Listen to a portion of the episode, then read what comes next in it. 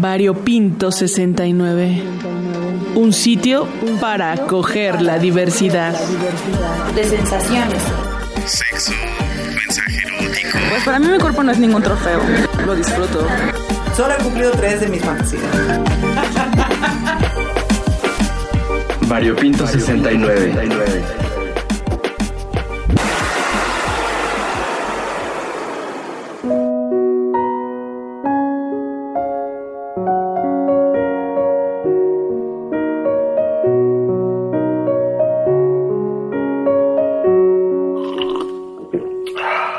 A ustedes no les pasa que el mero 31 se la pasan pensando, no, no, no, no, no, ahora sí esta va a ser la última vez que voy a hacer esto, o que voy a decir tal, o ahora sí este mero año que viene va a ser el año en el que cumpla tal o cual cosa, mana. Ay, sí, siento que es parte del ritual de ir despidiendo todo lo que pasó este año para empezar con nuevas y renovadas energías para abrir nuevos ciclos el siguiente año. Yo sí lo hago. Ay, pues a mí llámeme friki, pero a mí no me pasa ya tanto, muchachos. O sea, ¿cómo? Entonces tú, ¿cómo te vas eh, despidiendo del año viejo? Ya ves que hay muchas personas que tienen distintos rituales, incluso por países se hacen, o incluso estados de la República que si queman al viejo, tú a quién le quemas las patas, o qué, qué es lo que haces, la Cris. Pues fíjense que más que pensar en algo que es la última vez que va a pasar, ¿verdad? Pienso más bien en todo lo bueno que ya pasó este año. Que sinceramente la verdad es que este 2021 pues me lo puso un poco complicado, ¿verdad? Pensar en algo positivo con toda esta pandemia. Pero siempre se puede encontrar algo bueno que celebrar. Y por ejemplo, me acuerdo que este año hubo muchos avances para la comunidad trans en la Ciudad de México y también en varios estados. Falta mucho, falta mucho y al menos yo diría que de lo positivo es Sí. que estamos vivas, hija. O sea, que la libramos después en esta pandemia que no acaba, pero que continúa, pero ahí andamos. Ay, qué festiva la Cris, pero tienes razón, esa forma de cerrar el año también me gusta. Pues yo siempre festiva, nunca infestiva, muchachos.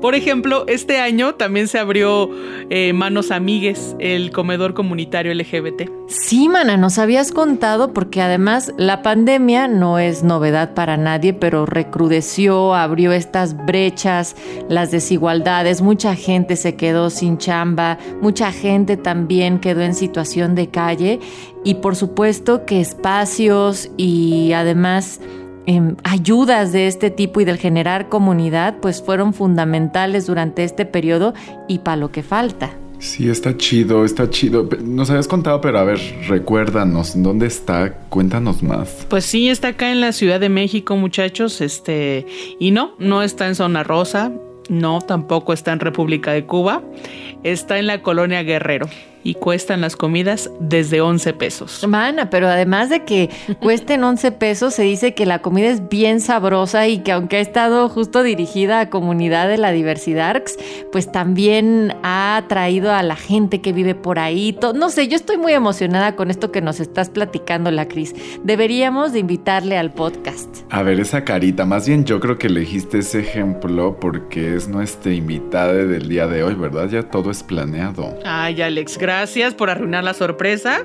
Siempre te adelantas porque Natalia ni sabía. Ay. Ah, bueno, mira que qué mejor fecha para platicar sobre comida, sobre diversidad y sobre solidaridad, porque es el mejor festejo que cualquier persona pueda tener en estos momentos y cada quien la va pasando diferente. Sabemos que, que allá afuera, que ahí donde nos están escuchando en este momento, pueden encontrarse en familia o con la familia elegida, sanguínea, o también soles, o sea, completamente, porque también las circunstancias han estado bien rudas y aún así queremos que se sientan convidadas a escuchar sobre este proyecto, a sentirse acompañadas también con quienes estamos en este Rumi. Así es que me gusta mucho que celebremos de esta forma la Cris. Bueno, entonces ya empecemos a grabar, muchachos, eh, sobre diversidad, comida, celebración. Perfecto. En 3, 2, 1.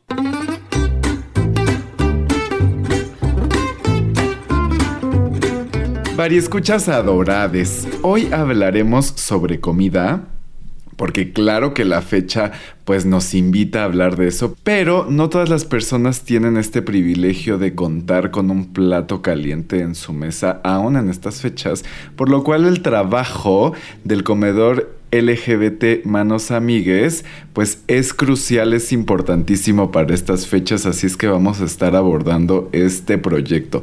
¿Cómo estás, Nat? Ay, contenta, mana, de poder saludar a todas las audiencias que se ponen aquí al fogón, que se arriman este espacio de convivencia, en este espacio de respeto y en un espacio libre que es el Variopinto 69, para platicar, como bien lo decía, sobre un proyecto que está construyendo comunidad y que está haciendo un trabajo bien chido aquí en la Ciudad de México, en la colonia Guerrero. Y queremos que ustedes, si algún día han pasado por ahí o les gustaría visitarlo o tienen algún comentario o quieren apoyar, voluntariar, en fin, un montón de cosas que se pueden hacer, nos escriban a través de Instagram. Acuérdense que estamos en arroba variopinto.69 y en Facebook y en Twitter nos encuentran como arroba variopinto69 sin el puntito ahí. Y si lo que quieren es mandarnos un mensaje de voz o escribirnos, lo pueden hacer en nuestro WhatsApp en el 55 12 33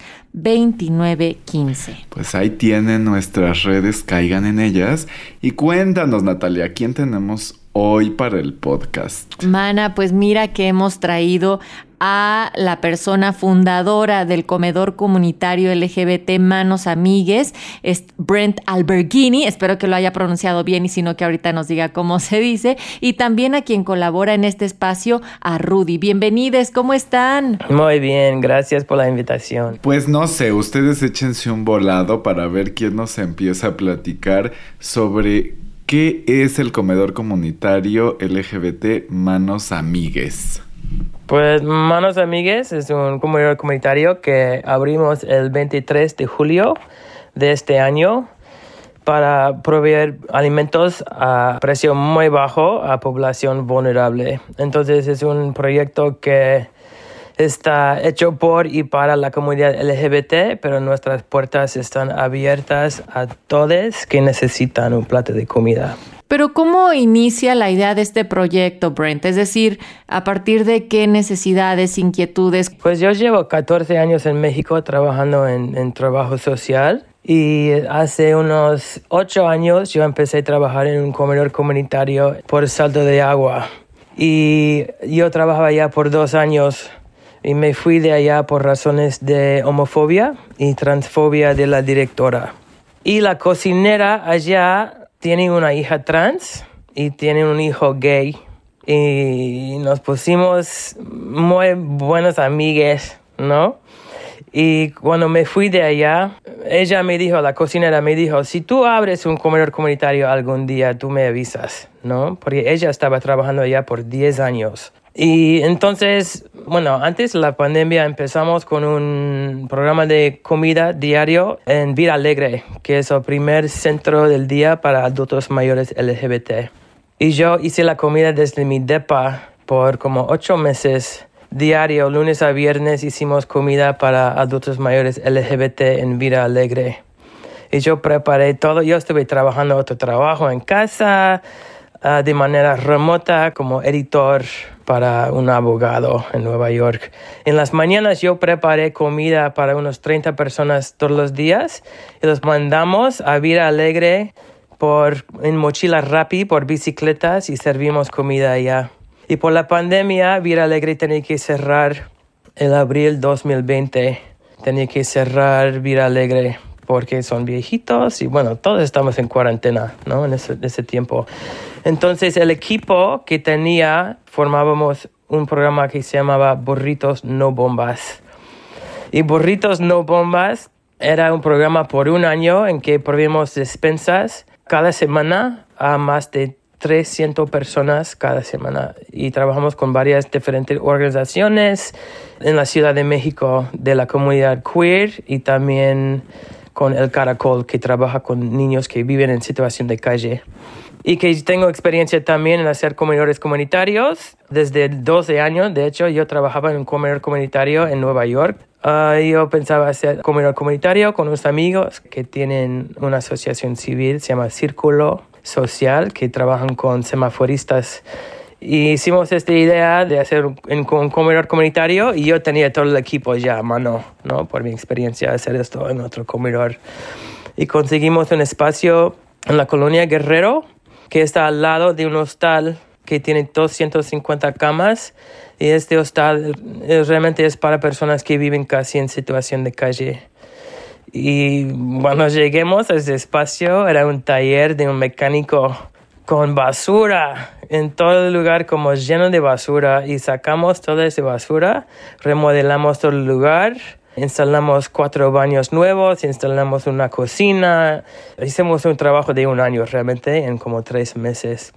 Y abrimos el 23 de julio el primer comedor comunitario LGBT en la Ciudad de México. Desde entonces seguimos creciendo, ya estamos sirviendo más de 200 comidas diario en Manos Amigas a Población Vulnerable, con mucho apoyo de Rudy, el otro invitado que está aquí con nosotros. Yo vi a Rudy haciendo así los aplausos en lengua de señas mexicanas y entonces queremos, Rudy, nuevamente darte la bienvenida y preguntarte cuál es tu historia, cómo te acercas a Manos Amigues y cómo estás participando ahí. Bienvenide nuevamente. Gracias, muchas gracias por tenernos aquí. Eh, la verdad es que eh, yo creo que empecé también como siendo un usuario en el comedor y entiendo como este trasfondo de lo que también es la necesidad de un comedor comunitario abiertamente LGBT, ¿no? Eh, a raíz de la pandemia, si no es que antes de la pandemia incluso, la mayoría de los lugares para la comunidad LGBT, en cuanto a, por ejemplo, expresión de género, eh, vivencias, compartir situaciones de vida entre la comunidad, la mayoría de estos lugares se manejaban entre antros, bares y lugares de encuentro en la Ciudad de México. Eh, a raíz de la pandemia, entonces comienzan a haber aún más segregación de empleo, comienzan a haber eh, despidos por todos lados, poder acceder a un empleo fijo con prestaciones o con simplemente un trato digno por tu identidad o expresión de género, tu orientación sexual, etcétera, era casi escaso, ¿no? Y yo viví esa situación como una persona recientemente egresada de la universidad. Entonces yo me encontraba en mitad de la pandemia desempleada con una necesidad de reconectar con las personas. Me entero por parte del comedor a través de redes sociales de que está la apertura y comienzo yo a llegar también como un usuario porque estaba yo buscando en una búsqueda de empleo en ese momento. Y los lugares en los que había estado, pues la verdad es que yo había sido reprimida o había sido acosada por mi identidad de género, ¿no? Yo soy una persona no binaria. Entonces, comienzo a llegar, me comienzo a cobijar sumamente de la comida deliciosa y eventualmente comenzamos a colaborar, ¿no? Comienzo a, a empezar como voluntaria en el comedor, comienzo a ayudar en lo que puedo, en lo que sea, en lo que pueda, ¿no? Y justo comienzo a sentir como este apoyo de tener un lugar en el que me puedo expresar y en el que puedo ser yo misma sobre todo en el que puedo conocer otras personas con las que también reflejo y comparto experiencias o vivencias, ya sean vivencias de euforia, vivencias súper chidas, súper padres, o también vivencias de discriminación sobre cosas que pasamos día a día, ¿no? Sobre todo lo que mencionabas hace un momento, sobre estas cuestiones de las familias elegidas, y sobre que muchas cuestiones todavía hoy en día vemos casos de exclusión por parte de las familias consanguíneas, ¿no? Tenemos este espacio en el que coaccionan no solamente nuestras vivencias y nuestra presencia, sino también eh, expresiones artísticas, porque al mismo tiempo el comedor comunitario está ejerciendo este papel como una galería de arte el día de hoy que estamos haciendo este programa especial en un 31 a punto de cambiar de año, en el cual también, por supuesto, la comida aquí en nuestro país y en muchos otros, pero en México la comida se vuelve bien importante, es, es más que solamente el complacer físicamente o el cumplir con una necesidad física, biológica. ¿Por qué también o cómo ustedes han vivido esta experiencia con respecto al compartir alimentos? ¿Qué relevancia ha tenido la comida más allá de satisfacer necesidades básicas de las personas que tienen la necesidad? Es algo hermoso porque justo nuestro lenguaje de amor también, no solamente el hacer comunidades, es la comida, ¿no? el, que sepa rico y, en realidad el, el comedor comunitario se preocupa por dar platillos bien servidos, con buenas guarniciones, con buenas porciones, que cada menú sea balanceado, que ofrezca proteínas. No solamente es la cuestión de satisfacer a las personas a las que lleguen, sino también ofrecerles alimentos balanceados, ¿no? Que pueda aprovechar completamente lo que se está invirtiendo en esa comida, que sepa rico, ¿no? De que se les atienda bien, de que sientan esa amabilidad de las personas, ¿no? Y, que justamente no comen como personas aisladas, ¿no? Como que siempre están juntas, siempre son grupos, ¿no? Y siempre están haciendo conversaciones y siempre se están conociendo. Y llegamos a tener que incluso grupos de vecinas o grupos de amigos de trabajo y demás, a pesar de que estén cerca o no del comedor, llegan a comer ahí, ¿no? Y ya tienen como casi un ritual a la hora de comer cuando llegan ahí, ¿no? Incluso ya nos familiarizamos tanto que ya conozco, por ejemplo, quienes quieren más sal, quienes, quienes, quienes comen tan más rápido, quienes comen así, ¿no? Entonces, ya no son procesos impersonales, sino al contrario, se siente más bien como cada vez una familiaridad muy intensa, ¿no? Y siempre, siempre ligada por la comida. Y no es por nada, pero la comida es que es muy rica, ¿no? Y, y, siempre nos felicitan por eso y siempre es como, oigan, la comida de hoy estuvo muy rica, la verdad es que gracias por el servicio y gracias por todo. Eh, nos vemos mañana, ¿no? Y siempre es, esa, siempre es esa promesa, ¿no? Cada que se va es como, nos vemos mañana, o nos vemos la siguiente semana, o qué bonito estuvo el evento de hoy, eh, la siguiente semana regreso, ¿no? Entonces, es ese compromiso, ¿no? Es un compromiso completo que hay con toda la comida y con todo lo que se está ofreciendo. O sea, es que, digamos, hay muchas formas, pues, como de, pues, desde apoyar, aportar, hacer activismo, ustedes eligen la comida. ¿Cuál es la historia como para a través de la comida, pues, como realizar esta actividad? Cuando yo era niño en Nueva York, mis papás eran bien hippies, ¿no? Y yo crecí como con esa idea en la familia que ser voluntario en la comunidad es algo muy importante para, para tu alma, para crecer como ser humano. Y de 12 años realmente yo no tenía esta conciencia en, mi cerebro, pero mis papás me forzaron ir y ser voluntario en un comedor comunitario en Nueva York.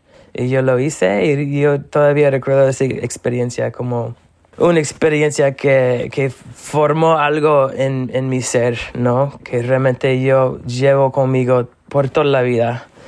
Y trabajar sin pago para personas en situación vulnerable es algo que realmente no solo hace el mundo un, lugar mejor, te hace a ti una persona mejor.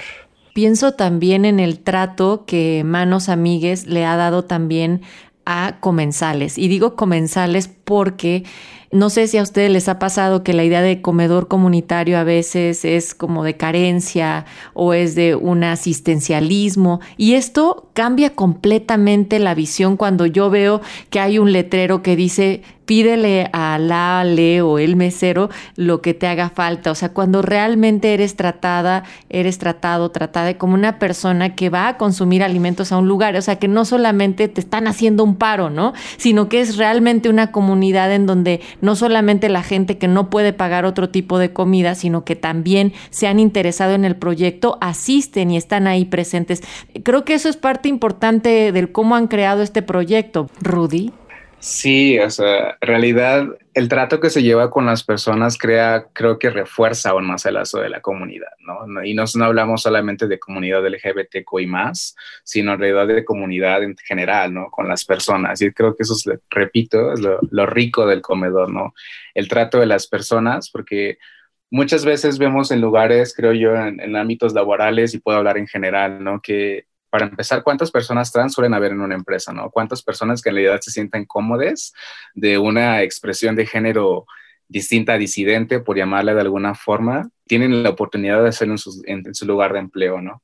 Ahora, ¿qué más que les, como le decíamos en un momento, qué más que en un lugar en el que se consagra un alimento, ¿no? Y se llevan a cabo estas dinámicas sociales y el hecho de que veas que la persona que te está sirviendo también tiene una expresión de género disidente y que está hablando de ciertas cosas y que también te pregunta tus pronombres, ¿no? Independientemente de cómo te estés presentando ante esta persona, ¿no? Y que te esté dando este trato de prioridad, ¿no? Y que te incluso te ofrezca los condones al momento de entrar, que te ofrezcan el gel, ¿no? Que, que te ofrezcan cubrebocas también, eh, que te señalen dónde están los baños, ¿no? Y que tengan como este trato de procuración entre las personas, creo que es algo que es cada vez escaso, ¿no? No solamente en espacios laborales, sino creo que en general. y darnos esos momentos de calidez y de ternura, en realidad es creo que gran parte del por qué nos sentimos luego más que un equipo como una familia, ¿no? Con todas las personas que colaboran para que el comedor suceda en la extensión de la palabra y en, las extensiones de todo lo que conlleva el trabajo que estamos haciendo. Em, entonces sí, el trato en realidad con las personas es cada vez más familiar e íntimo y creo que eso es lo bonito y lo rico del comedor. Y es lo bonito y lo rico también de las experiencias sonoras, que la radio y estas conversaciones a veces nos hacen sentir cerquita, que no necesitamos el estar viendo, que nos imaginamos, que podemos sentir cercano lo que nos cuenta Rudy, aunque Brent esté lejos a muchos kilómetros de distancia, también están eh, a la distancia, más no distantes, me gusta decirlo, y que mm, qué rico y qué bonito que se hayan acercado a este espacio en esta ocasión, que nos hayan dejado platicar con ustedes, conocer más sobre el proyecto. Y seguramente nuestras audiencias querrán saber cómo contactarles. Así es que por favor échenos sus redes, de qué manera pueden colaborar. ¿Reciben voluntarias, voluntarios, voluntarias? Sí, recibimos uh, voluntarios, voluntarios y voluntarias. y también este, artistas que quieren presentar en la galería o artistas que presentar en, en escenario también. Uh, nos pueden mandar mensaje por nuestro Instagram, que es arroba manosamigues, nuestro Facebook también arroba manosamigues, y tenemos una página de internet manosamigues.org si quieren leer más sobre el proyecto y cómo donar y así. Y tenemos un correo también, manosamigues.gmail. Entonces, los que quieren participar en cualquier manera nos pueden contactar por esas redes sociales. Pues ahí tienen los datos. Siempre hay algo que tú que nos estás escuchando, que usted también puede hacer y que todos podemos contribuir pues para proyectos como estos y o para también ser una mano amigue para cualquier otra persona que lo está necesitando ahorita en nuestra colonia, en nuestro edificio incluso. Entonces, venga, pues nos han inspirado mucho. Gracias por el trabajo que están haciendo. Esperamos visitarles pronto, Brent, Rudy, y encontrarnos en cualquiera de los eventos que también andan organizando por ahí. Ay, muchas gracias y feliz año a todos. Muchas gracias. Feliz año. Feliz año. Lo celebramos con comida y con el mejor proyecto pues en este momento de comida que ha llegado acá al espacio que es Manos Amigues. Gracias. Muchas gracias. Y les recordamos las redes de Variopinto en el Instagram arroba variopinto.69 y en Facebook y en Twitter arroba variopinto69 sin el puntito, mana. Mana, nos estamos despidiendo y en nuestro último programa del año, al menos así decirlo, nos despedimos de este 2021. Desde este departamento, sus roomies de confianza, les mandamos los mejores deseos para el año que inicia. Sabemos que han sido tiempos difíciles, que todos ahí vamos saliendo de una pandemia y en transición también de momentos en donde nos seguimos cuidando, pero retomamos la vida y nosotros queremos honrar su fiel escucha el próximo viernes, en el primer viernes del 2021 a las 21.30 horas, aquí por supuesto en Radio Educación en el 96.5 FM, en el 1060 de AM, en nuestra página de internet, en todas las estaciones hermanas que nos repiten, que nos hacen favor de poder llegar hacia más audiencias. No se olviden de hacer su variotón ya que están eh, pues en días de asueto y mandarnos de cualquier manera sus comentarios en nuestras redes. Feliz y que sea un mejor, más saludable y un año nuevo más próspero, querides Vario Escuchas. Hasta la próxima. Adiós.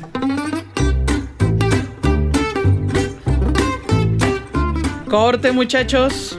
Ay, oigan, pues eh, qué bonito. Y justo más que hablar de un eh, comedor comunitario LGBT, yo creo que es un multiforo, ¿no? Porque nutre también más allá de, de lo alimenticio, pues lo alimentario, pues también nos nutre el alma, la conversación, estos espacios eh, libres y seguros. Y creo que ahí empieza la verdadera diversidad, en donde pues justo se reúnen personas de todos, pues las edades, eh, sin importar su su orientación, su preferencia y su expresión de género en medio de pues de la comida. Ay, ya semanas, está súper colorido su Instagram. Aquí está el menú, están todas las fotos de sus shows. Vamos, vamos. Por cierto, ya hay que apurarnos porque ya también va a ser nuestra cena. Sí, ya, qué rico, pero también estaba pensando que estas fechas siempre nos invitan. Mira, la Cris decía que ella no tiene ningún este ritual para despedir del año y tal, pero yo creo que sí nos convocan estas fechas a pensar cómo convivimos con los demás, qué podemos hacer no solamente para mejorar nuestra situación, sino la de las demás personas, que esta pandemia nos haya enseñado que solas no podemos salir de esta, que tienen que ser acciones colectivas y que eso revoluciona y revoluciona nuestros corazones, nuestras mentes a través de la acción concreta. ¿Qué acción concreta? Pues como estas, como las que acabamos de ver y tener con eh, nuestros amigues de manos amigues. Así es que me deja muy inspirada y, y esperanzada de que hay gente que anda también haciendo este tipo de bien sin mirar a quién diría tu dicho, Cris. Y yo creo que ya vamos a, a, echar el bailongo, muchachos. Ya hay que empezar nosotros, porque viernes en la noche y el cuerpo lo sabe. Ah, mana, mira. Oye, si, si precisamente en el centro comunitario tienen bailongos, tienen conciertos, tienen actividades culturales, ustedes saben que lo mío, lo mío es la música, bailar y siempre les ando poniendo rolitas chidas. Y hoy que estamos despidiendo este año 2021, ¡shu! ¡Júscale! Ya váyase para allá. Pues vamos a despedirlo bailando y darle la bienvenida a otro en el que tendremos puestas nuestras esperanzas, nuestros tacones, nuestras plumas, todo en esta pieza que se llama Último Baile, aunque será nuestro primero de esta noche, y es una de nuestras aliadas más queridas en esta producción de Variopinto 69, es la chilenísima Francisca Valenzuela, una rola que seguramente nos va a levantar el ánimo, nos pondrá a bailar esta noche vieja. ¿Cómo dice, manas? Ustedes díganlo, porque, porque ya se ve este año, ya se lo saben. A ver, échale, Cris. A ver, una, dos, tres. ¡Súbele, ¡Súbele a la radio! radio!